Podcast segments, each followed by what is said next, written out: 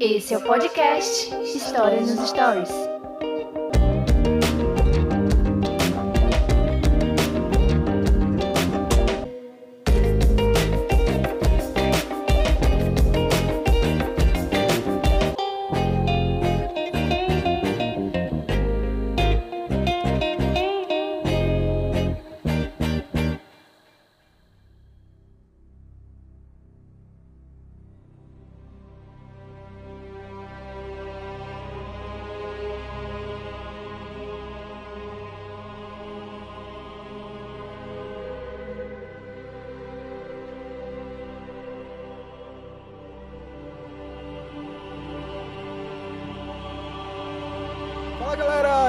Daniel Urney e esse é o podcast História nos Stories. E hoje a gente vai falar sobre o Filho de Deus. Caio, você me convidou para falar sobre o Filho de Deus aqui. Vamos falar sobre Jesus, não Jesus histórico, porque a gente vai ter um episódio em breve sobre Jesus histórico. O Caio ele não sabe, mas ele já está com essa missão, tá? Mas a gente vai falar sobre Jesus, como Jesus é retratado no cinema, tá? A gente vai falar sobre Jesus e como ele é retratado no cinema aqui nesse episódio maravilhoso do podcast Histórias Stories. E hoje temos um convidado aqui especial, ele vai se apresentar já já para vocês. Mas antes, como eu já falei do Caio, né? O Caio esteve aqui conosco, já gravando o podcast Histórias Stories, então já pode ser considerado um veterano, né, Caio? Uhum. Então, Caio, fale um pouquinho sobre você e as ideias que a gente vai falar aqui nesse podcast de hoje, cara. Bom, primeiramente, Daniel, obrigado pelo externar mais uma vez o convite. Fico muito grato. Deus abençoe você e esse projeto. E me apresentando, né? Eu sou cristão e sempre gostei de estudar o cristianismo, a história, a literatura e tudo aquilo que envolve tanto o cristianismo como o conhecimento interdisciplinar ou interreligioso. E a outra vez que eu estive aqui eu falei sobre intolerância religiosa. Eu acho que gostou, por isso que chamou de novo, né? Ah, com certeza. é. E aí, quando falou sobre Jesus no cinema, é, eu, eu, eu, é, um, é um personagem que para mim é, é mais do que histórico, é, retrata a minha fé. E eu lembro que eu conversei uma vez com o Cláudio, o Cláudio também gosta muito de cinema, e ele, se não me falha a memória, foi aluno do Cheftarese, professor André Leonardo Cheftarese e a doutora Juliana Cavalcante, que trabalham com essa questão do Jesus histórico e o Jesus retratado na cultura, né? Então daí eu fiz o convite para ele, ele prontamente aceitou, eu até agradeço por isso e fico muito feliz por, pelo convite a mim e também poder convidar o Cláudio aí, que a gente se conhece, vai fazer acho que quase um ano. Incrível, a gente se conhece só pelo ramo acadêmico, pelas conversas, mas a gente tem uma conexão muito boa, apesar dele ser meio herege, meio ateu, eh, no final ele tem o seu lado bom. Então, eu fico muito grato e passo agora pro. pro né, o programa nem é meu, né? Mas, mas eu passo pro Claudio se apresentar aí. Cláudio, é uma honra, cara, é uma honra. Eu agradeço, Caio, por ser essa ponte, esse, esse, esse instrumento de Deus nas nossas vidas, Caio. Por nos apresentar o Cláudio. Cláudio, é uma honra receber você aqui no podcast Stories Stories. E aqui a gente tem um, é um lema que é, que é tipo assim: veio uma vez, caiu no limbo do podcast, a gente entra dentro aqui e não sai mais nunca, entendeu? Tipo um buraco é. negro o, o, podcast. Você vai participar várias vezes, você só que você ainda não sabe. Tá? Então é uma honra estar com você aqui. Estamos aqui com o Cláudio. Cláudio, fala um pouco sobre o seu trabalho, sobre você aqui para nossa audiência. É, boa noite a todos e todas. Eu sou Cláudio Carneiro, eu sou baiano, aqui do Recôncavo Baiano, mais precisamente em uma pequena cidade chamada São Gonçalo dos Campos. É bom é, é, falar dos campos, porque tem um São Gonçalo no Rio de Janeiro, que volta e meia o correio entrega em São Gonçalo do Rio de Janeiro e vem entregar aqui, é muito comum acontecer isso. Aí é, dá trabalho. Aí dá, é, dá lasqueira aí. Muito né? comum acontecer isso no passado. É, brincadeiras à parte, São Gonçalo dos Campos é uma pequena cidade aqui no Recôncavo Baiano vizinho a Santa Maria da Purificação, próximo à famosa cidade de Cachoeira, e vizinho à Feira de Santana. Eu sou licenciado em História, atualmente estou na pós-graduação de História e Cultura Afro-Brasileira. Sou minha formação é católica, nasci na família católica bastante tradicional, principalmente na família de minha mãe. Sou um mau católico, já fui católico, já, já fui católico não praticante, atualmente sou católico, mas me interesso muito por outras religiões, entendeu? Eu tenho um, eu estudo um pouco do islamismo, estudo um pouco do cristianismo na África, que é um, uma prática bastante interessante. Principalmente, eu estou iniciando os estudos no, na, no cristianismo na Etiópia. É muito interessante. Eu, adiante a gente pode falar mais sobre isso.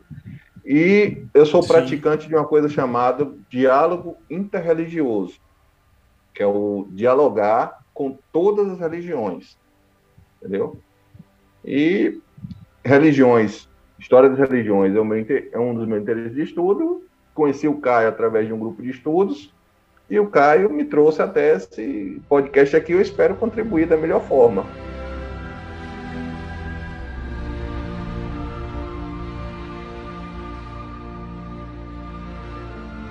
Então fica aí, eu aproveito logo para convidar você para seguir o Cláudio e o Caio.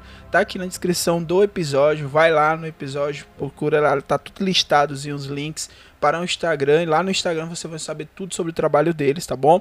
Você pode compartilhar esse episódio e seguir o História nos Stories no seu stream de preferência. Isso ajuda bastante, tá bom? Se você estiver pelo Spotify, responda um questionário que tem aqui no Spotify, no aplicativo. Você pode responder esse questionário. Já ajuda para que a gente possa entender uh, quais serão os próximos temas que serão lançados no podcast, tá bom? Então é isso, vamos pro episódio de hoje, vamos falar sobre Jesus é, nos cinemas, tá? Não Jesus dentro do cinema, mas como ele é retratado no cinema, tá? Então vamos lá, cara.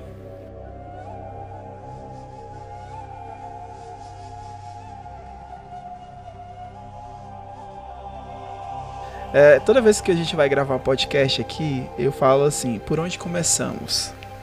Né? Então a gente podia começar pelo início, né? Desde Gênesis, mas vai levar muito tempo. Ah, vai. Eu sei que o Caio poderia é, tranquilamente é, com essa oratória, com esse, esse fervor pentecostal. Igreja... Eu sou de igreja pentecostal. Pentecostal não tem hora pra acabar o culto, hein? Aí ele ia seguir aqui, puxando aqui desde os patriarcas, mas a gente Ai. vai chegar sobre Jesus Cristo, uh, a persona, o personagem, né? Uh, o cinema, ele, a indústria do cinema é extremamente importante, né? Hoje só perde para a indústria de games, né? Na questão de, de vendas de jogos, bilheterias, essas coisas assim. É, tem passado por uma reformulação, porque hoje, é, quando a gente vai falar sobre a indústria cinematográfica, a gente fala sobre os streams, né? As pessoas têm assistido muito streams e tem facilitado também para que a gente possa ter uh, contato com muitas produções, né? E, e, muitas vezes são produções que estavam ali meio que escondidas, mas ali uma joinha ou outra a gente vai encontrando ali dentro dos streams. E se você for hoje no, no IMDB, que é o imdb.com, que é o site onde é, estão listados assim todos os filmes e atores lá com, com seus suas produções, direções por aí vai, você vai encontrar simplesmente cerca de 500 produções tendo Jesus Cristo como personagem, tá? Então assim, 500 produções é muita coisa, cara. Claro que a gente vai chamar atenção muito uh, os filmes que tiveram em voga, né? Que são os filmes que. Os filmes, perdão, que, que passam na, na Semana Santa, né? No Natal. São clássicos do cinema. E aqui, Caio, eu, eu, eu, eu faço essa abertura para a gente possa começar a discutir sobre isso. É que o que me impressiona é isso. A gente pensa assim que são poucos filmes, mas está falando aqui de 500 produções e são 500, é, 500 eu posso falar 500 Jesus e cada Jesus ali é a impressão que eu tenho é que elas não são tão diferentes, né? Fora o do Scorsese, né? Quando a gente tá falando do, do Sim, Jesus esse lá. Aí, esse aí dá, dá, dá pano pra manga, esse aí do William é, Defoe, né? Do, do, Defoe, do Defoe, que é, é outro é. tipo de Jesus, aquele, ou Jesus... Aquele lá deu treta, aquele lá deu treta. treta, e muita treta. Ou Jesus do... lá da Inglaterra, da, do grupo de humor da Inglaterra. Python, fugiu da minha cabeça Brian. agora. Monty Python, a vida de ah, Brian. Ah, a vida de, pra... de Brian eu não assisti, mas o Claudio assistiu. Ele pode falar disso aí. Cara, Isso aí deu pano, deu pano pra manga deu. também, né, Claudio? Caio, por que que Jesus, eu sei, Jesus, é, por que que Jesus, ele dá muito pano pra manga, cara, vai lá. Começa aí, vamos falar aqui, vamos abrir essa conversa. Então, cara. ó, é que ele dá pano pra manga. Então, porque, é do, porque ele é um personagem que ele envolve tudo, né? Desde a. Ele envolve, tipo. Todo mundo já ouviu falar de Jesus. É muito. Então ele é, ele é um, uma, um personagem. Vamos tirar o aspecto da fé. Vamos tirar o Jesus milagreiro, o Jesus mágico, místico, o Jesus. É, Jesus Bíblia, Jesus lá, da, Jesus da que a antropologia Bíblia, né? estuda, que a filosofia estuda. O, o que acontece? Esse Jesus, ele, ele é mais fech... ele é mais aberto para se estudar. Porque, vamos supor, um ateu vai estudar o Jesus da fé, vai chegar uma hora que vai dar atrito. Porque o Jesus da fé realizou coisas que para aquele ateu não existe. Já o Jesus histórico, ele é um personagem. Então, por isso que eu acredito que ele dá esse, essa abertura, esse pano, esse um pano para manga, é um termo, é, pode, pode se falar. Esse pano para manga, essa abertura. Um exemplo. Tem um cineasta, não sei se ele é russo ou inglês, ele é chamado Andrei Tarkov. Ele vai falar assim que o, o cinema, a sétima arte, né? Ele é a mais completa. É, vou parafrasear o que ele diz, tá? A mais completa manifestação de arte e entretenimento. Porque no cinema você tem engloba tudo. Você tem pintura, você tem voz, você tem pensamento. E quando você pega um personagem como Jesus, um cineasta ele não tem restrição para fazer sobre Jesus. Tinha até a década de 30. Porque se você pegar o primeiro Ben-Hur, o primeiro Ben-Hur, Jesus aparece de costa. Ou seja, a Igreja Católica falava o seguinte, ó, nenhum homem na face da Terra é capaz de representar Jesus na televisão. Então, como nenhum homem é capaz de representar Jesus na televisão, ele só vai aparecer de costa. E, e por isso que o primeiro, que é, é o, é o Ben-Hur, e tem um outro antes, que é o Jesus Rei dos Reis, do Demil. É, Jesus ele aparece de costa, ele não, não apresenta-se porque a Igreja Católica, principalmente na pessoa do padre jesuíta chamado Daniel Lord ou Samuel Lord, eu não lembro agora, ele falava o seguinte: se você deixar qualquer um se apresentar como Jesus, você vai banalizar o sagrado. E toda religião tem esse aspecto do sagrado, né? O Cláudio aí, que trabalha sobre Sim. o islamismo, ele pode até falar melhor. O, o Islã, qualquer religião tem esse aspecto sagrado. Então, dentro do cristianismo, você pegar principal pessoa e profanar seria um grande problema. Depois da década de 30, possibilitou-se apresentar Jesus, por quê? Em 29, você tem a queda da bolsa em Nova York e a Grande Depressão. Então, o que, que a indústria pensa? Ó, se a gente. que, que os, os, indústria, o pessoal da indústria cinematográfica. cinematográfica aí você, corrige lá. A indústria do cinema pensou. É, corrige lá depois. Ele tá. falou assim: se eu, restri se eu soltar Jesus no cinema, a Igreja Católica é muito forte. Então ela pode sabotar. É mais ou menos quando o Malafaia fez aquele negócio da Natura, de ninguém comprar produto da Natura porque aparecia, a Tammy Gretchen no, no, no, na, no comercial. É mais ou menos essa tática. Se eu soltar o filme de Jesus e, e a Igreja Católica não gostar, eles podem sabotar e a gente perder dinheiro. Então, para a gente não dar o braço a torcer e também não sair perdendo, vamos possibilitar é, de maneira progressiva a pouco a pouco apresentar Jesus no cinema é, frente. Então, esse Jesus ele dá pano para manga por causa disso. Porque você tem esse Jesus que pode ser, vamos supor assim, profanado. Um exemplo mesmo foi o, um filme que deu muito pano para manga na época, foi o Jesus Superstar. Eu acho que é da década de 70, que é um Jesus ali que é Judas que conta a história dele, é um Jesus hippie, que tem rock and roll, que tem todas essas coisas. Então, é, de, de 1974. É não lembro né? qual que é o diretor. É, é, Ted Neely, que é o ator é, Então, que, você que vê fez. que é Judas que narra a história. E pela, pela questão histórica, Judas é o vilão. E ali Judas ele apresenta como um mocinho. Então você vê que falar sobre Jesus, ele dá esse pano pra manga. E depois tem até o, o, o outro filme, que é o do Martin Scorsese, que acho que é do final dos anos 80, que é a Última Tentação de Cristo, Sim, que na verdade 88, 1988. Que na verdade ele é uma readaptação de um livro, que eu não lembro o escritor, acho que é russo, mas ele é adaptação de um livro que mostra um Jesus que tem relacionamento sexual, um Jesus que, que tem filhos, um Jesus que está à beira de à beira de abandonar a, o aspecto divino. Então, assim, até década de 30 restringia Jesus. Depois da década de 30, não restringe mais. E aí, uma vez que você não restringe mais, a possibilidade de abertura para outras questões é muito grande. Um exemplo, o, o Jesus do Alto da Compadecida, que cor que ele é? Ele é negro. Eu acho que é o primeiro Jesus que a gente conhece que é negro. Porque até no Ariano Suassuna, quando ele faz o Alto da Compadecida, eu não sei se é o Chicó ou o outro que não aceita Jesus Negro, eu não vou lembrar agora qual que é. Ele tem uma hora lá que é o Chicó, não, né? não aceita. mesmo, não foi o Chicó, não. Chicó, ele. Chicó, é- ele fala isso, ele diz assim, não, É, isso não é caso Jesus. da- Chicó não tinha Jesus, morrido. ele, moren- né? é, ele fala moreninho, é, ele fala sobre É, bronzeado, né? bronzeado. que ele Então, tá- quer dizer, fala é um. Jesus diferente. E é, é o Grilo? É o Chicó? É, é o Grilo. É o grilo, né? É, exatamente. É verdade, tá certo. É que faz tempo que eu assisti esse filme. Então eu acredito que seja essa questão. Você amplia muito o Jesus. Um outro Jesus, assim, que. Aí o, o Claudio, que é marxista, ateu, ele vai gostar. Mal ter- ateu. no mal ateu, que é o do Pasolini, o Evangelho segundo Mateus, que é um Jesus preto e branco e é um Jesus é, revolucionário, um Jesus que demoniza o Estado, um Jesus que que ele tem o Estado como seu maior inimigo. Na época, eu não lembro se era o Papa Pio ou se era já o João Paulo II, mas eles fala, fa- fizeram uma carta dizendo que foi um dos melhores filmes sobre Jesus já feito na história apesar de ter essa matriz marxista que para a Igreja Católica era algo muito complicado, é um Jesus do chão, vamos dizer assim, é um Jesus do povo, né?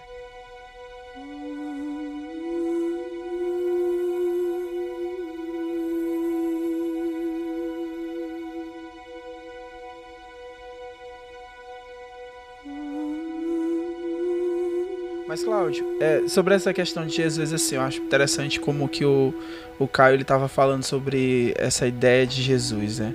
Primeiro, você mexe aí com algo que é sagrado, né? É uma é um, algo que é, historicamente você trabalhar com esses temas é, que estão ligados ao sagrado, eles acabam chamando muita atenção, né?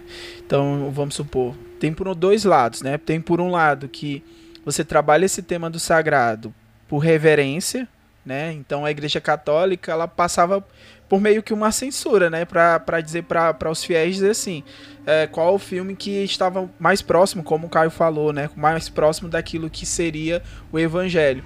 E a gente passa também por um elemento de provocação, né? Porque quando a gente pega ah, o Scorsese, a gente pega o Jesus Superstar, ah, o Vitor Gabriel, né, com a Esperança de 1973, que trabalha com uma, uma crítica também a essa imagem eh, santa de Jesus, e sempre a gente percebe que é pegar o sagrado e tentar profanar o sagrado ao máximo, ou esticar ao máximo ao profano. Então eu queria assim, o Caio ele acabou de falar isso sobre você, né, sobre essa, essa ideia do, do, do- do- da simbologia né, religiosa, dessa questão do sagrado. Queria que você pudesse falar um pouquinho sobre isso e introduzir É aí suas seguinte. ideias sobre o tema. Uma coisa interessante sobre Jesus Cristo é que ele é um personagem que eu gosto de falar que ele vai além do sagrado. Por que eu estou dizendo isso? É porque para o, o, o mundo ocidental, vamos usar essa terminologia, ou seja, a Europa, uma grande parte da África, as Américas, Jesus talvez seja o personagem que mais, que mais é importante para nossa mentalidade. Porque a maioria do Ocidente é cristão, seja qual for a denominação. Então, quando eu falo que Jesus vai além do sagrado, porque Jesus é um personagem que é conhecido por pessoas de várias religiões, por pessoas que não praticam a religião do cristianismo, e por pessoas que são ateus, ou por pessoas que simplesmente na religião não é uma parte importante da vida deles. Ou seja, como personagem, ele atinge todos esses públicos. A pessoa pode não gostar de religião, a pessoa pode não ter religião, mas a pessoa sabe quem é Jesus, a pessoa sabe dos exemplos que ele, que ele deu durante a vida, ou pelo menos que está relatado como ele fez. Aí é o historiador falando, entendeu? Então, o que acontece? Quando você pega essa representação no cinema, o cinema atinge um público. Porque inicialmente há, filmes, há um filme de Jesus quando era o cinema mudo. Então estava trabalhando só a imagem.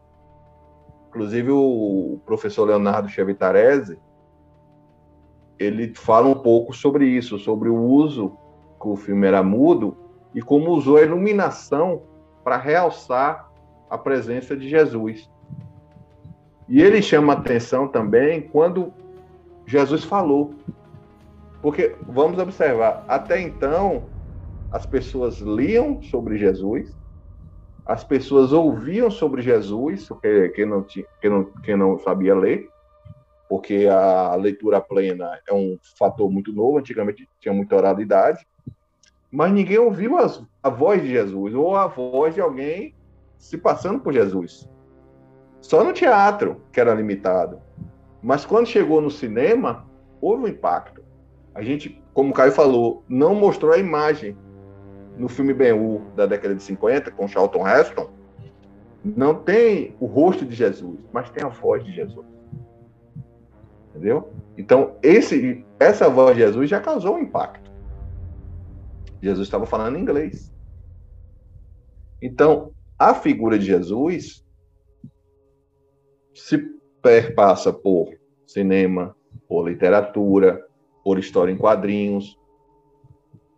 E eles e o exemplo que Jesus dá, as ações que Jesus dá, uma vis, as visões de mundo que são apresentadas por Jesus é a formação do mundo ocidental. Então, a importância é muito causa grande. ele Jesus é como imagem, como persona, ele vende para todos os públicos, né? E você ultrapassar essa barreira do, do sagrado, né? É você ah, esticar um pouco essa, essa métrica, né? E aí você mas só que não atinge, assim, ele atinge sempre nichos, porque dependendo da forma que você interpreta, você trabalha, a forma como conduz como Jesus é interpretado ali nos filmes, ele atinge um, um nicho, mas ele exclui outro. É difícil encontrar um filme que acaba agregando esses públicos, né? Eu falo assim pelo por tudo que foi construído dentro do cinema sobre Jesus, né? Desde retratado como um superstar ou como dentro de todo suplício que foi retratado pelo, pelo, pela, pelo cinema, né? É, e um, um, um, detalhe bem legal disso é justamente no filme A Vida de Brian, do Monty Python. Porque o filme A Vida de Brian, de Monty Python, eu vi uma entrevista do... Para quem não conhece, o Monty Python é um grupo de comediantes ingleses que tem um americano, um estadunidense só, que é, inglês, que é até diretor de cinema. Pô, me esqueci o nome do cara agora, mas depois eu vou lembrar. É o. Tá na ponta da língua, mas vamos lá. Então o que acontece? Ah. Mas a maioria são ingleses. Eles resolveram fazer um filme. Só que na pesquisa que eles fizeram, eles fizeram muita pesquisa histórica. E eles disseram o seguinte: olha, não tem nada. Isso é os diretores, o grupo comédia dando entrevista na televisão. Eles disseram: a gente não achou nada é... nos relatos sobre Jesus Pode falar, Cláudio. que a gente pudesse usar como comédia. O texto que a gente achou sobre Jesus tinha uma profundidade grande, mas um entendimento bem simples. Isso é que é uma das coisas interessantes quando você vê Jesus. Ele fala de coisas profundas, coisas que atingem o âmago do ser humano, mas de forma simples objetiva, mas não a simplicidade que, que enfraqueça o discurso, mas uma simplicidade que tenha profundidade e todo mundo entenda. Porque esse é o grande detalhe da genialidade. Não é genial um cara que fala de forma erudita que ninguém entende. Nem também é ideal o cara que, forma, que fale de forma muito simples e seja algo simplório. Jesus conseguiu esse equilíbrio. Ele falava de coisas profundas que todo mundo entendia. Aí nasce, em termos humanos, uma genialidade. E no aspecto divino, não, ele realmente estava com a mente divina. Ele tem uma mente que não era humana. Então o pessoal do Monte Paz falou: olha, não tem nada na vida de Jesus que a gente possa usar como piada. Nada. Nenhum trecho relatado. Então o que, é que eles fizeram? Olha a jogada que eles fizeram. Não, a gente vai retratar a época que Jesus viveu o local que Jesus viveu e as pessoas que viviam na época de Jesus e como essas pessoas entendiam o mundo. E um personagem fictício que está presenciando todo esse fato, né? É. Mas se você observar um detalhe histórico, no período que Jesus viveu, havia inúmeras pessoas que se declaravam como profetas e inúmeros outros personagens que se declaravam também como uma espécie de messias. Que o filme retrata isso. Então né? havia isso na época. É, então o que acontece?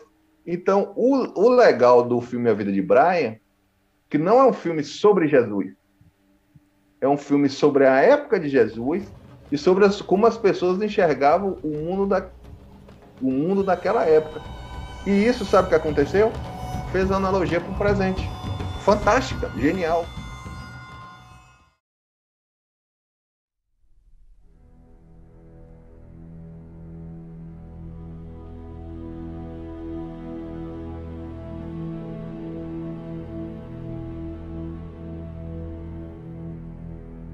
Filme Monty Python, ele retratou não Jesus, mas as pessoas que viviam na época de Jesus, com seus fundamentalismos, com suas incredulidades, com suas interpretações diversas do que era religião, do que era o Messias.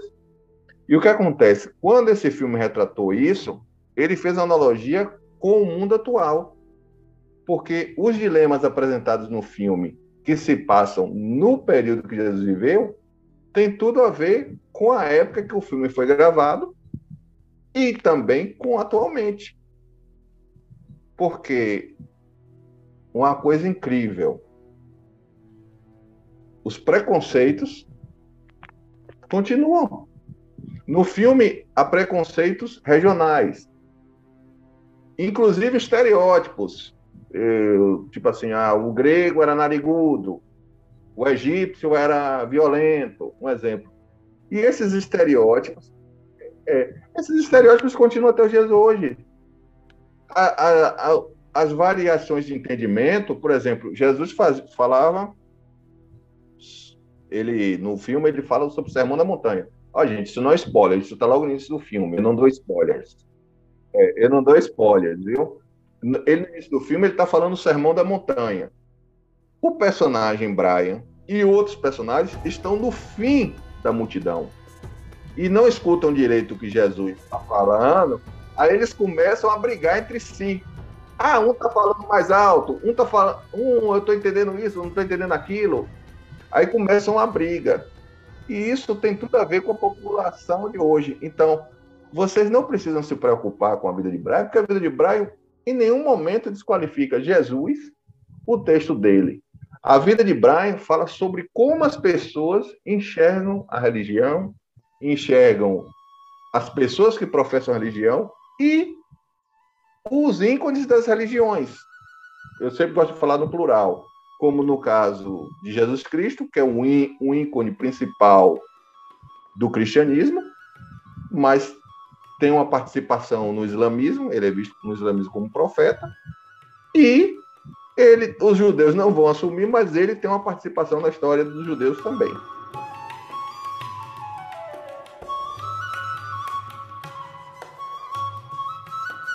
Um dos filmes de Jesus mais conhecidos é aquele que passa, não passa mais, acho. Que passava na Record, Jesus de Nazaré, do Sefirelli. Era quatro horas de filme.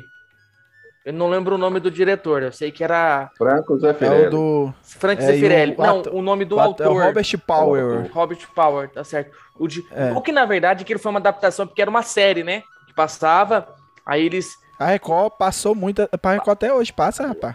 Passa ainda, né? É, passa sempre Oxe. na. Sexta-feira Santa, se não me falha a memória, né? É, a Record não perde um, um- É. um ano. Minha mãe, minha mãe ama esse filme. É. É o Jesus que ela conhece. É Eu tenho Jesus certeza que ela quando ela fecha os olhos pra orar e ela fala Ela imagina aquele Cristo, Jesus. é, aquele Jesus aparece. Pra claro, maioria dos- branco, né? Pra maioria dos brasileiros é aquele Jesus, É cara. aquele Jesus ali. E então, e olha que interessante. Aquele Jesus, ele é um Jesus, ele é um Jesus assim, às vezes na fala dele meio intrépido, né? Meio pesado. Ele fala algumas Sim. coisas fortes. Só que olha que como, como muda. Se você pegar o Jesus do Mel Gibson, já é um Jesus passivo. já é um Jesus que não ataca ninguém, já é um Jesus que não, não tem essa essa ideia de ir contra o sistema. Então você vê que é o mesmo personagem, só que são séculos diferentes e a visão sobre o personagem muda. Você tem um Jesus ali que ataca, um Jesus, o próprio Evangelho de Mateus, você tem um Jesus do povo, e no Jesus do Mel Gibson você já tem um Jesus que aceita, não é que ele aceita, ele, ele não, não vai contra o sistema.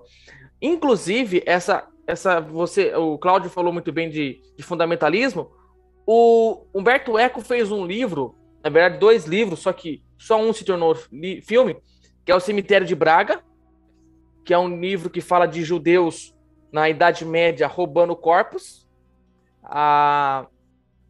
Acho que é dos anos 80. E O Nome da Rosa, que é um livro que depois se tornou um filme da Idade Média, que o ator principal é o Sean Connor, que fez 007, fez A Rocha, fez acho que é a Liga Extraordinária, na época lá. Então, quer dizer, você vê que é o mesmo Jesus, o mesmo cristianismo, só que são relatados diferentes. E aí eu fui ver e por que que esse Jesus do Mel Gibson, ele ele tem essa essa conotação de ser o filme, acho que mais violento sobre Jesus Cristo até hoje. E aí eu, eu lembro que eu vi que o, o Mel Gibson bebeu muito da fonte do Tarantino. E quem assiste os filmes do Tarantino sabe que os filmes do Tarantino são violentos tanto do Tarantino como dos irmãos Coen também, do, dali do século dos anos 90. Então, olha que interessante, você tem um Jesus passivo nos anos 80, anos 90, você tem um Jesus violento nos anos 80, anos 90, só que quando chega no século 20, século 21, desculpa, já é um Jesus que sofre a violência. Você vê que já dá essa, essa mudada, é um Jesus que sofre muito. E os filmes do Tarantino, dos irmãos Coen, ele inaugura no século XXI uma legada de filme só violento. Por quê? É ali que você vai ter aquele filme Jogos Mortais, você vai começar ali nos, nos anos no século XXI. Você vai ter esse filme de Jesus, e você vai ter um agora também, como que chama? Aquele que o John Travolta faz também, que é um filme bem violento, O Justiceiro. Então você vê que o século XXI começa com Jesus sofrendo muito, e aí também vem essa guinada de sofrimento muito forte no, dos personagens.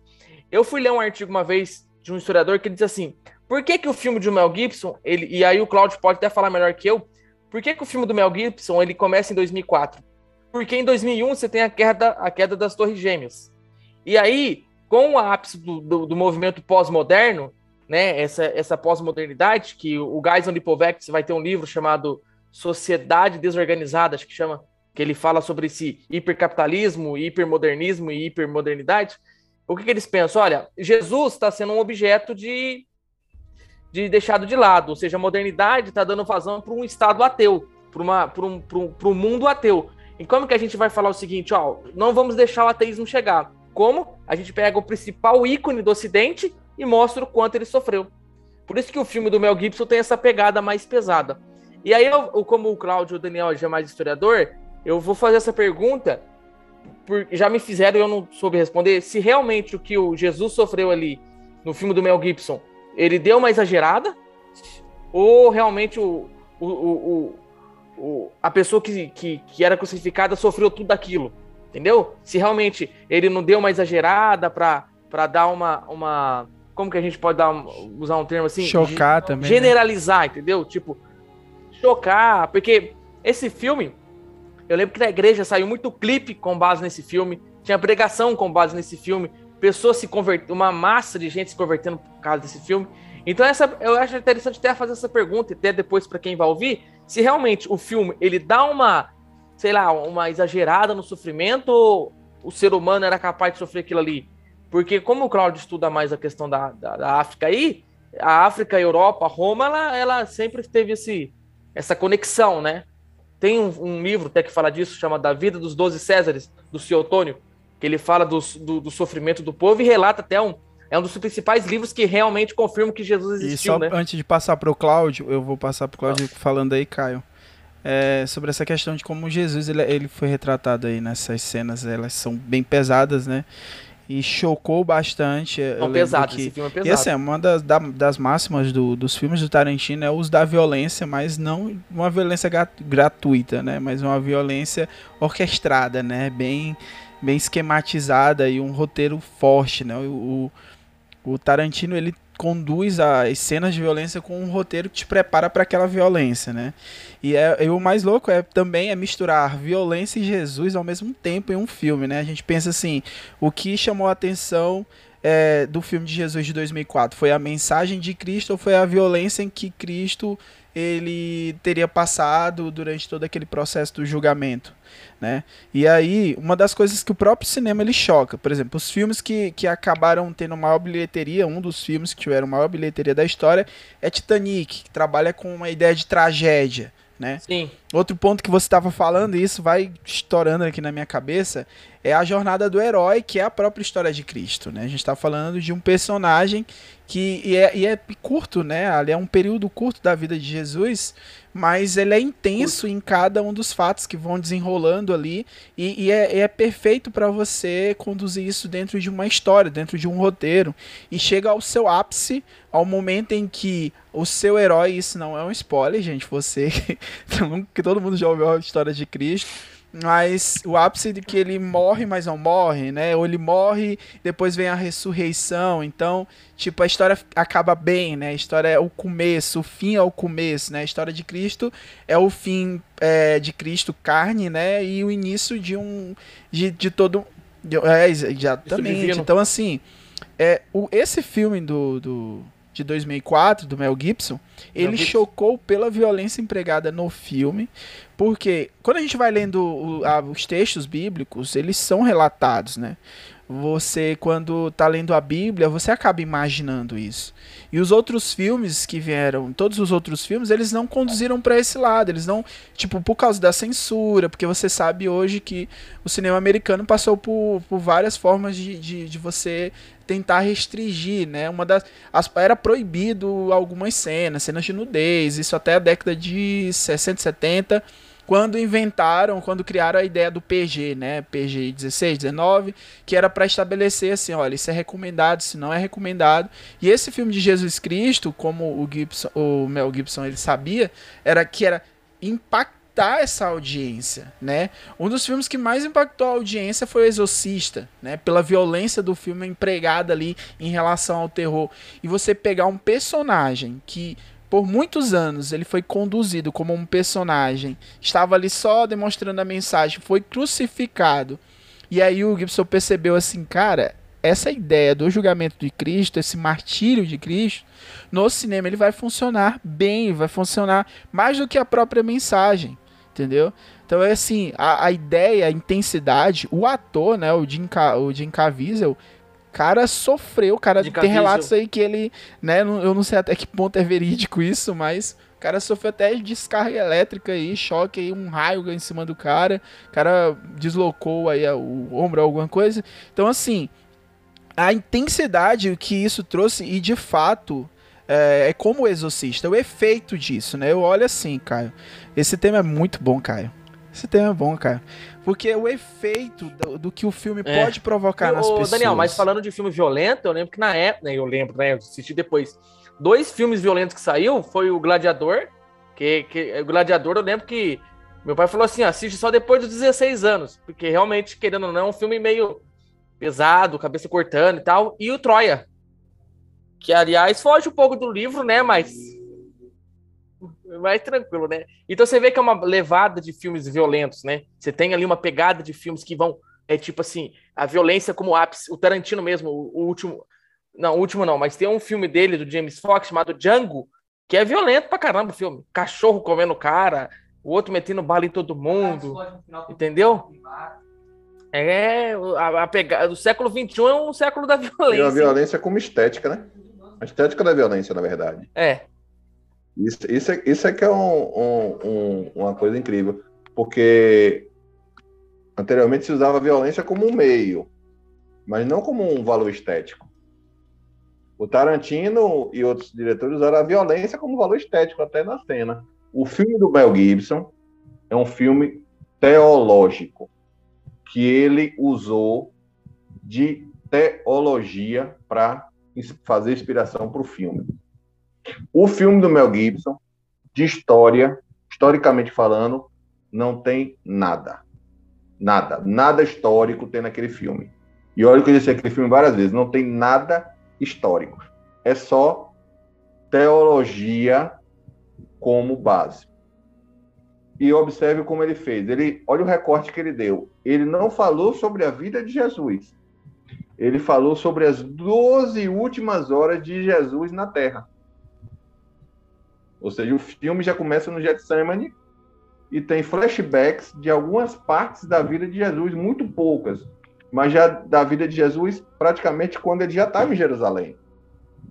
Então, historicamente, quem for encontrar referências históricas naquele filme, não perca seu tempo. Assista o filme, que é um filme excelente, um filme muito bem, muito bem feito. Eu gostei do filme, assisto to toda sexta-feira da Paixão, reassisto, mas é um filme de teologia, não tem história no filme.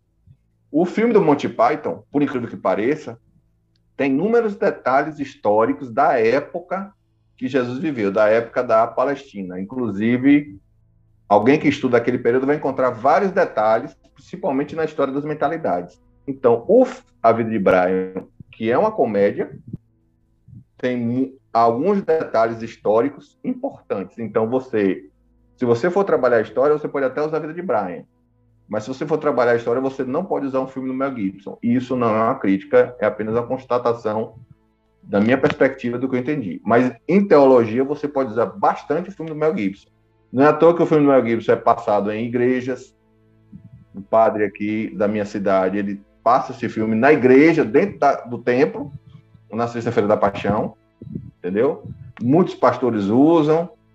Agora, o que acontece? Ele no aspecto teológico e no aspecto psicológico, ele vai ao âmago do personagem.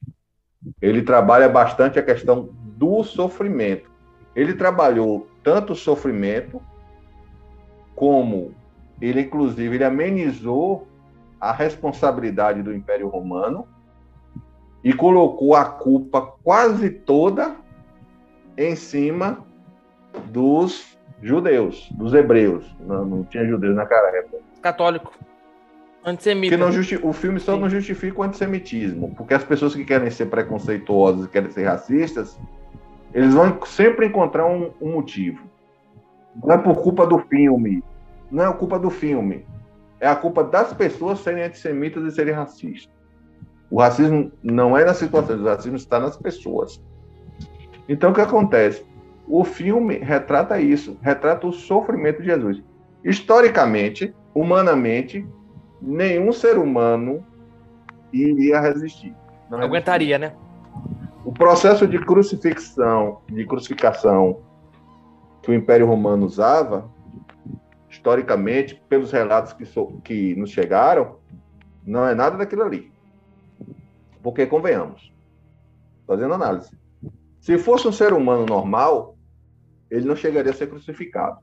Na parte que usou flagelos, que era o nome daquele chicote, por isso que o termo flagelo é, é ligado ao sofrimento, porque o nome do chicote era flagelos. Só aquela flagelação ali já mataria uma pessoa, historicamente falando. Teologicamente, que qualquer historiador que estuda religião, ele tem que separar isso, porque senão ele se atrapalha. Eu tenho duas Bíblias. Eu tenho uma Bíblia para ler como cristão católico e tenho uma Bíblia para fazer estudo das religiões. São separadas. As observações também são separadas, os pontos que eu leio são separados. Quando eu estou aflito, que eu quero ler a Bíblia ou qualquer coisa, eu quero ler a Bíblia como cristão, eu leio uma. Como eu quero fazer estudo, eu leio outra. E recomendo a qualquer um fazer isso. Apesar do Caio me chamar de herege, eu não sou tão herege assim. Mas. É Existe uma luz, na, no, existe é, uma luz no fim do túnel. O, o ladrão foi perdoado nos últimos momentos, por que não seria? Essa questão do cinema aí, ele tem um contexto interessante que é a música. Porque você vê que, conforme vai o filme vai. Eh, eu não sei se é duas horas de filme. Uma cena interessante que, o, que, que mexe, que mexe muito é quando Jesus está tomando a chicotada e o diabo passa com o filho no colo. É uma criancinha. É, aquela, aquela é, é estranha aquela criança lá, né? É, dá medo. Só que a mensagem é, ó, o meu pai tá me protegendo, o seu não. Então, quer dizer, é, é uma imagem que o filme, tipo assim, ó, o, o povo, presta atenção que Cristo está sendo desamparado agora, mas futuramente ele vai ser amparado. Então tem essa, essa jogada. E tem duas personagens também que aparecem muito no filme, que é Maria, a mãe do Cristo, e a Maria Madalena. Você vê que elas estão sempre ali no, no, no, no norte. Porque se você pegar, tem até um, um, uma, um, um, evangelho, que é o Evangelho de Maria Madalena, que depois se tornou até um filme. Inclusive, é, eu acho que é no filme do Demille, de 1920, se não me falha a memória, que Maria Madalena é casada com Judas. Eu acho que é nesse. É, eu acho que é, deve ser nesse ou na Manjedoura Cruz. Eu sei que Maria Madalena ela é casada com Judas, aí Judas abandona ela para seguir Jesus. E aí, quando Jesus está conversando com os discípulos na casa de Simão, os demônios que estavam na Maria Madalena, quando ela chega para ser curada, passa para Judas. E aí, a partir desse momento, Judas começa a tramar a artimanha para ser o, o, o, e começar a arquitetar para ser o traidor.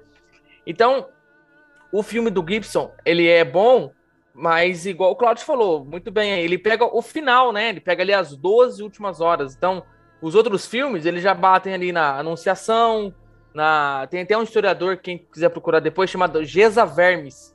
Gesa mesmo, com Z. Eu não sei se ele é italiano. Gesa Vermes tem um livro dele chamado Natividade de Maria, que ele fala sobre esse anunciar Maria. E tem um também sobre o Jesus histórico, que é do John Dominic Crossan, que fala sobre o Jesus histórico, que é muito bom.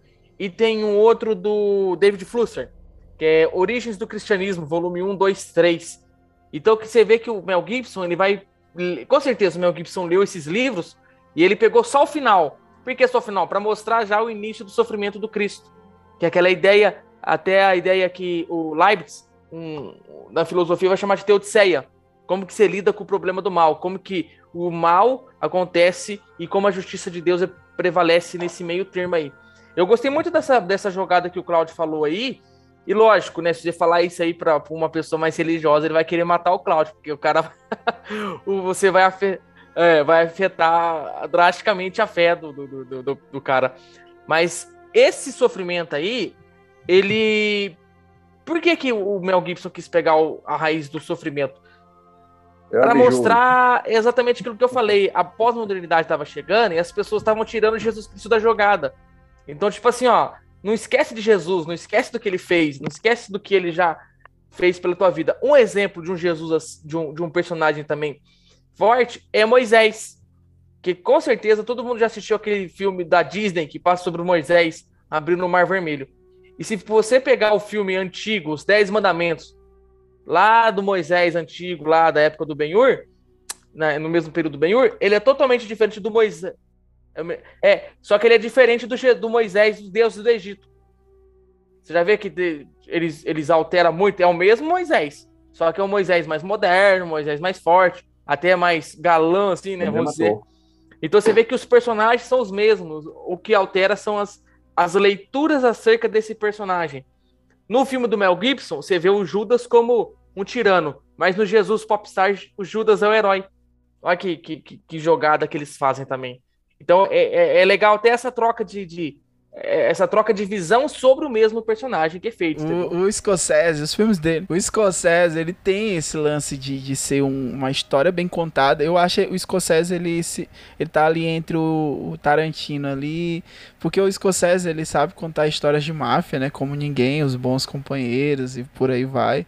Mas aqui a gente vê o William Defoe sendo retratado de como Jesus, mas só que ele podia pegar a Bíblia, né, como fonte, vários relatos ali que tem ali dentro da Bíblia, mas ele usa o livro, né, ele vai adaptar o livro A Última Tentação de Cristo, do Nicos, e dessa adaptação ele acaba trazendo uma história totalmente diferente o, o Scorsese, ele era um cara que ele tem uma história, né? Desde a infância dele, tinha muita relação com a questão religiosa. A criação dele era uma criação religiosa. Então, ele tinha um sonho de, de fazer um filme, de tentar ali realizar um filme sobre Jesus Cristo. Mas acabou sendo uma polêmica, né? Porque é, na época alguns grupos religiosos eles começaram a, a entrar com movimentos, né? É, até o, o, filme ele foi colocado dentro do Index, né? O Index Librum. Agora vamos pegar aqui no latim aqui. Index. No index, o index aqui que tem outros pontos finais aqui. Exatamente, que eram os livros proibidos, no caso aqui, obras que eram proibidas, né? Então é, era, era uma, uma, uma obra que não era recomendada. E aí o Scorsese, ele, ele não. Ele acabou liberando um furor, né, cara? O que seria a ideia de retratar o, o Jesus Cristo numa outra visão, de uma outra fonte, um livro, né, que, que tem como a Bíblia como fonte base, mas ele acabou ali gerando um furor com a galera, né? Os cristãos ali começaram a ter uma atitude ali de tentar boicotar o filme. É, eu, eu, eu, eu, lembro, aí agora eu vou falar já como memória. Eu lembro que eu era pré-adolescente, eu sou de 76. Então eu lembro de toda a polêmica de sair nos jornais, que não pode, proib... e não passou nos cinemas. Entendeu? O pessoal aqui no Brasil, se não me falha a memória, Era, em VHS. Eu, eu, se eu não me engano, o Recine foi muito longe, assim, foi no início dos anos 2000 que esse filme foi exibido na Band. É, eu acho que ele nunca foi exibido na Globo, assim, ele foi exibido na Band e era muito, e era tipo assim, parece sempre tinha uma ressalta sobre o tipo de filme, né? Que esse era o filme sobre a visão de Jesus, um Jesus diferente, né? Porque o padrão de Jesus era o padrão dos outros filmes né? Até e assim, até o que me deixa meio é, integrada, assim, meio pegado nessa nesse ponto é porque o o Gibson ele mostra um Jesus em onde está sendo retratado é, a violência em torno daquele Jesus, né? E ali é mais a violência é como o palco para tudo que está fala assim sobre a questão da violência do filme. Não estou dizendo que, que a violência não tenha existido, não, não existiu, né? No fato, mas o William Defoe ele foi para um outro lado, de uma outra interpretação, e ele acabou é, gerando mais. Para você ter noção como você retratar Jesus é um campo em que as pessoas, elas até hoje ainda, elas têm que ter muito cuidado, assim, porque ainda há ainda uma, uma, uma, um poder muito forte em torno de toda a religião, né? Hoje principalmente, onde as pessoas elas têm que ter um cuidado muito assim para retratar aquilo que é considerado sagrado, né? Aquilo que é sagrado. E o Scorsese ele esse filme ele virou ele entrou num, num, num patamar de cult e é um dos, dos filmes que não é tão celebrados assim do Scorsese por causa dessa intimista da, dessa, dessa temática mas é um filme que se você assistir você vai gostar bastante porque tem muito diálogo e ele acaba tentando ali mostrar é, o Jesus ali dentro da, do conceito familiar, né? As confraternizações ele tenta mostrar e há muitas ideias ali no, no, no filme, né? Que acabam gerando essas polêmicas que é mesmo de relacionamento de Jesus e a, né, no caso que Jesus ele a narrativa lá de uma parte do filme ele trabalha com a narrativa que a Bíblia fala sobre a questão do amor, né? Jesus ensina o amor mas aí, aí tem a questão da cena da defesa de, da, da prostituta. E aí eles acabam relacionando essas questões do amor de Cristo e que ele, ele tentou explorar esse lado, mas só que para aquela época, né, a gente está falando ali no finalzinho da década de 80, não no Brasil, mas o mundo ele estava passando um período de pós-crise, né, da, em relação a, a esses várias ditaduras. É, né? Era a Guerra Fria, tinha o o medo da guerra nuclear, entendeu? Era um momento de uma tensão, tipo assim, a União Soviética não tinha ainda implodido, então havia, para quem não viveu essa época, havia realmente o medo das pessoas de uma guerra. Havia. O medo era, era real. Porque, até porque na época você tinha era ali, eu, você tinha assim, nos Estados Unidos você tinha o Ronald Reagan, na Inglaterra Margaret Thatcher, e aí você tinha dois países fortes posicionados no capitalismo, e aí você pensa assim, não, se, se esses dois países fortes se unir contra nós que vamos fazer um filme contra Jesus, eles podem muito bem, pela força que eles têm, sabotar o nosso filme, sabotar a nossa indústria. Por isso que os filmes, eles querendo ou não, um filme ele vai retratar a questão política da época. É, é muita incoerência sair disso. Tem um, um filósofo espanhol chamado Javier Ziburi ele tem um, um, livro chamado Inteligência e Realidade. Ele fala assim: se você ler um livro e não conseguir entender ele, é porque você tem que se colocar no ano que o livro foi escrito. Por isso que tem filmes que você tem que estar tá, você tem que estar tá no contexto, contexto é. daquele período. E um, um, exemplo mesmo, pegando essa parte do Jesus aí, é tem um, uma obra do Shakespeare chamado O Mercador de Veneza que ele dá a ideia de um antissemitismo. Se você lê assim, muito frio, você fala o Shakespeare é antissemita. O Cláudio conversou comigo uma vez isso aí. Mas se você entender o período ali que ele escreve o movimento elisabetano, não é que ele é antissemita. Ele precisa responder a um problema que os judeus estavam causando. Então, se você ler um livro e não entender o período que o cara escreve, é a mesma coisa a arte. Se você não entender. Tem um, um, um, não é de Jesus, mas é de religião, um, um, um, diretor chamado Bergman. Ele tem uma obra chamada Luz de Inverno, que é de um pastor luterano que perde a fé. E no final do filme, o filme, todo filme tem essa jogada, né? De repente o cara tá acabando o café dele, ele pensa em desistir, de repente dá um ápice assim, ele, né? Todo filme tem essa jogada no final do, do herói, do renascimento, de ressurgir, de vir alguém e tal. E aí no filme, no final do Bergman, do, do Luz de Inverno do Bergman, o pastor ele volta a ter fé. E aí você vê que o filme é período é, durante a Guerra Fria, onde muita gente estava abandonando a fé por causa das guerras. Porque eles falam assim, a gente é um país cristão e está sofrendo guerra, quer dizer, esse Deus que a gente está servindo, ele está é, meio longe da gente, né? Então, o filme, ele... ele... Esse lance, Caio, do, o próprio Scorsese, a galera, ela antes mesmo do filme ser lançado e, e entender a história, porque a, a, história é muito clara, ele tá falando sobre a última tentação de Cristo. E a, a última tentação de Cristo é no filme, era o Satanás mostrando para Jesus como seria a vida se ele tivesse optado pelo outro lado. Então o filme todo é retratando essa possibilidade.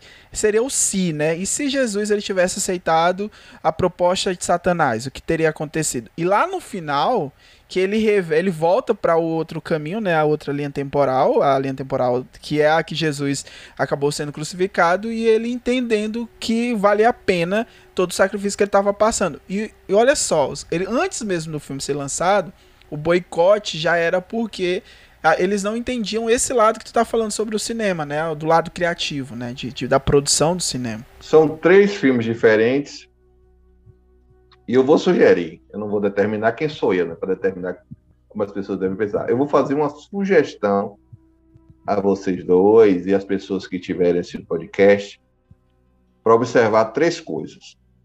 Assistam a, a vida de Brian, a vida de Brian, desculpe, como um filme com detalhes históricos. Você vai ver detalhes, por incrível que pareça, na comédia vai ter vários detalhes históricos. Quando se você ler um livro de história do período, você vai dizer, não, realmente tinha isso, tinha aquilo. Eu não vou detalhar porque vai demorar. Você assista a, a Paixão do Mel Gibson como um filme de teologia, como um filme de religião, um filme teológico mesmo. Para você ir na religião, para o âmago do que o personagem representa.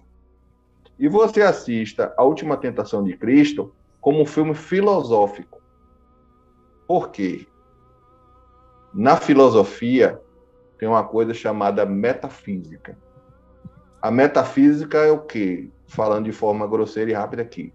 É quando você vai além da física, ou seja, você extrapola os limites da ciência. Então você começa a uhum. especular, conjecturar, sem as regras do real. Então, a metafísica está presente no filme do, do Scorsese.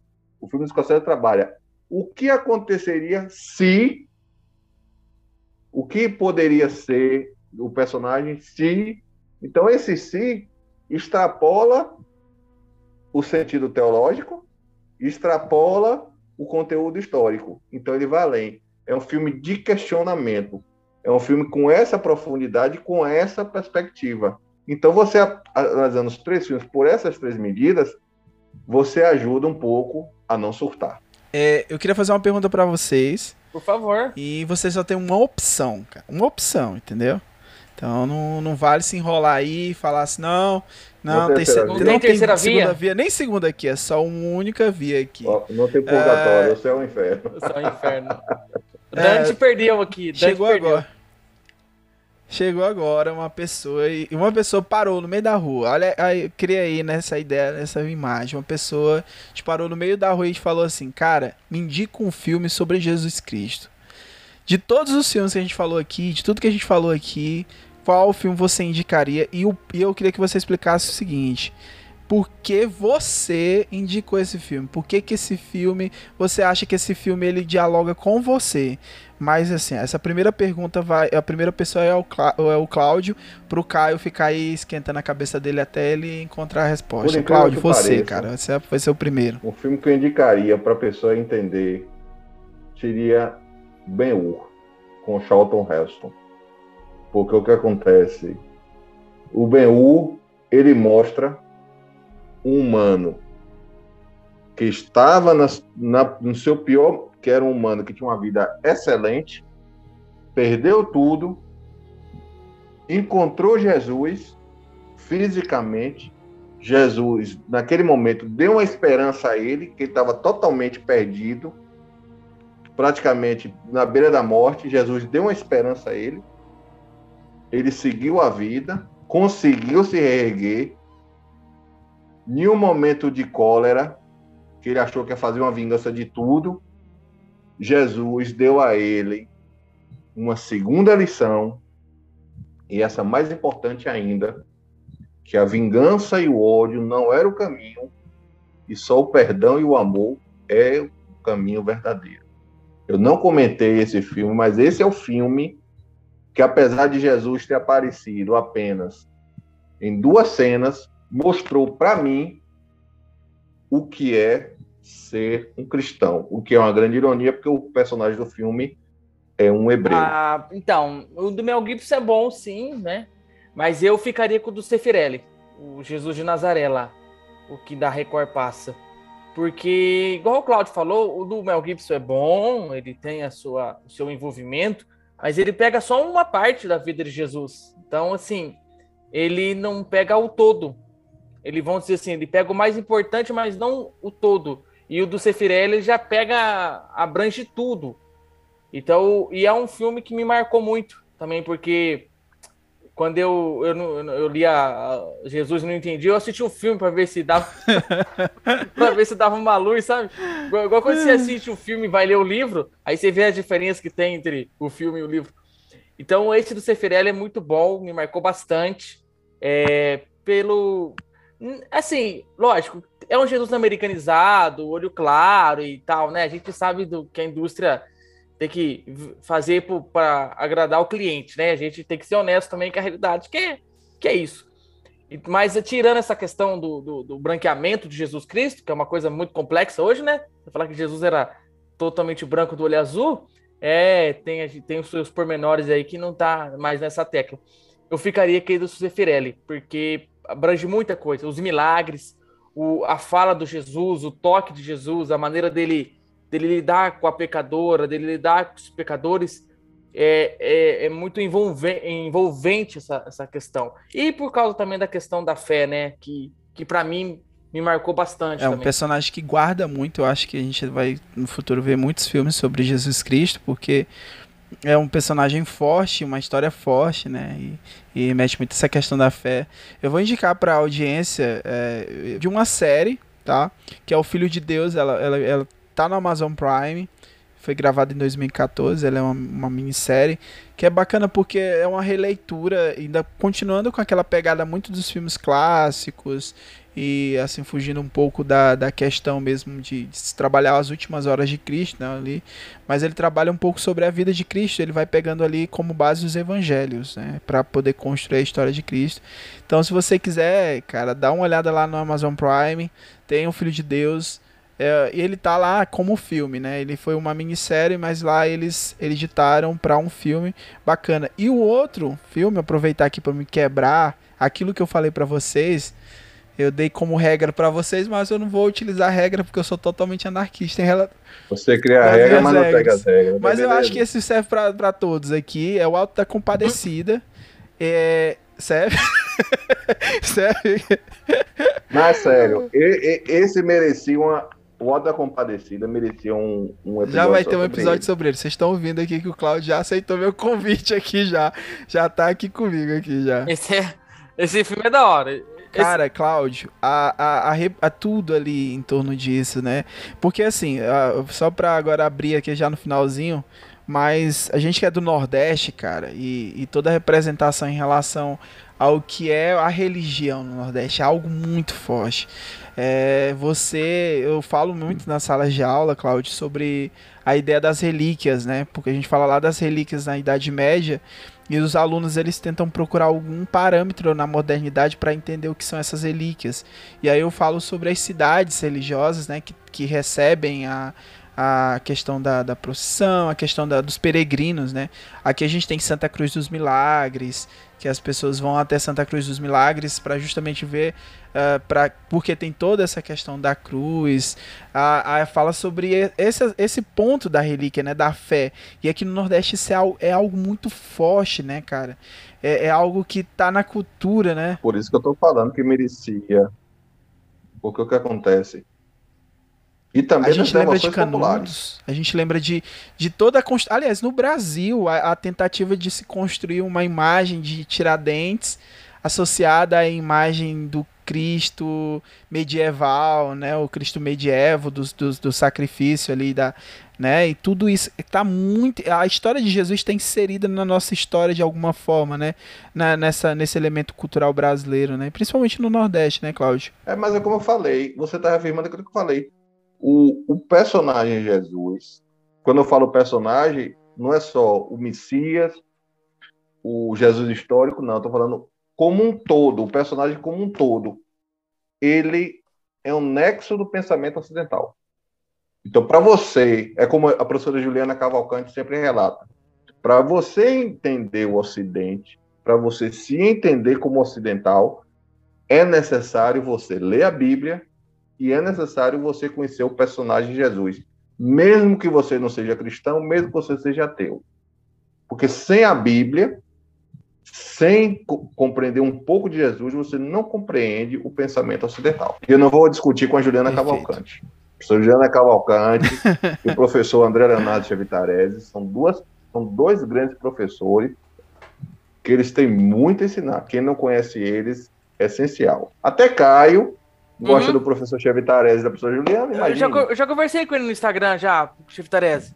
Eu conversei São com referências. ele. É de boa, ele é tranquilão, é carioca, né? De boa, assim, carioca. tranquilão. São dois, ser... boa, São dois grandes boa. intelectuais e dois grandes seres humanos. A gente vai ver no mesmo tempo o filme do Zé Firelli, três horas. Meus queridos, eu sei que vocês queriam gravar um podcast de cinco horas aqui comigo aqui. E eu... Nossa!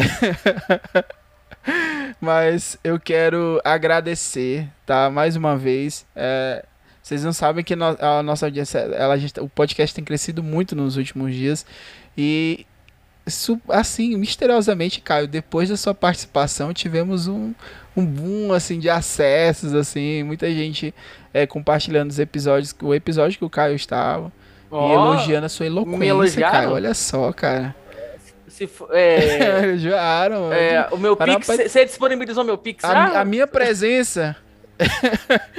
a minha presença, Caio, tava meio que é. assim, tava atrapalhando, sabe? Ele é todo. Então, Caio, muito obrigado, Sim, Caio, por mais uma vez. Muito obrigado pela a sua participação, A gente tem que fazer um, cara. cara, sobre o Jesus histórico, legal, mas fazer sobre o, eu não sei se o Claudio já assistiu o John Wick. Eu vou ter que assistir o John Wick. Esse esse, ah, esse, esse tá essa trilogia, cara. Eu, eu, eu, olha, que Deus esse me perdoe, tá eu faltei no já. pra assistir o trem.